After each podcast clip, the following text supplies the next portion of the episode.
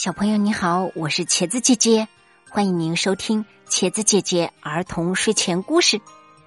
接下来一起来听故事：曹冲称象。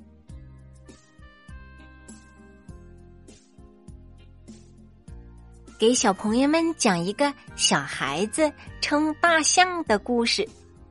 这小孩子名叫曹冲。曹冲的父亲曹操是个大官，有人送给他一只大象，他很想知道这只大象有多重，就叫他手下的官员想办法把大象称一称。这可是一件难事啊！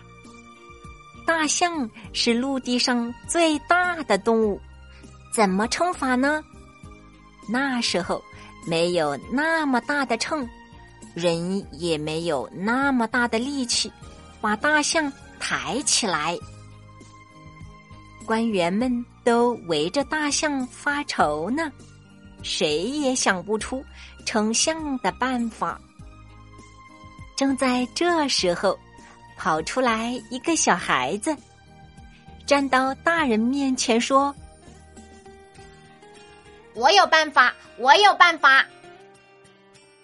官员们一看，原来是曹操的小儿子曹冲，嘴里不说，心里在想：哼，大人都想不出来的办法，一个五六岁的小孩子会有什么办法？可是千万别瞧不起小孩子，这小小的曹冲就是有办法。他想的办法，连大人一时也想不出来。他父亲就说：“你有办法，快说出来让大家听听。”曹冲说：“我称给你们看，你们就明白了。”他叫人牵了大象，跟着他到河边去。他的父亲还有那些官员们。都想看看他到底怎么个称法，一起跟着来到河边。河边正好有只空着的大船。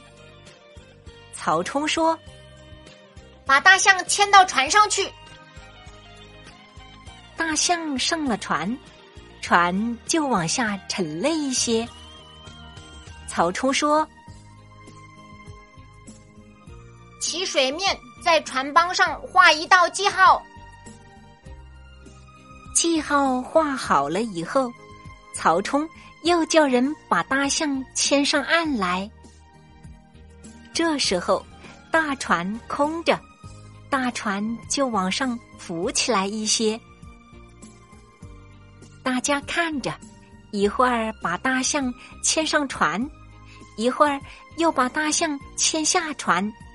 心里想：这孩子在玩什么把戏啊？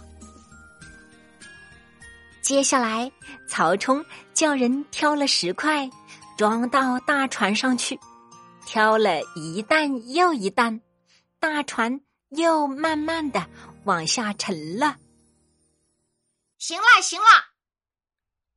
曹冲看见船帮上的记号齐了水面。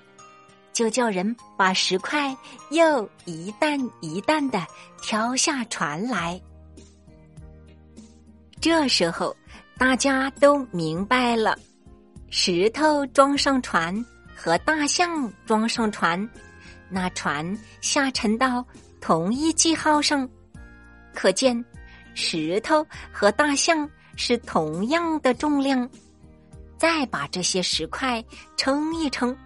把所有石块的重量加起来，得到的总和不就是大象的重量了吗？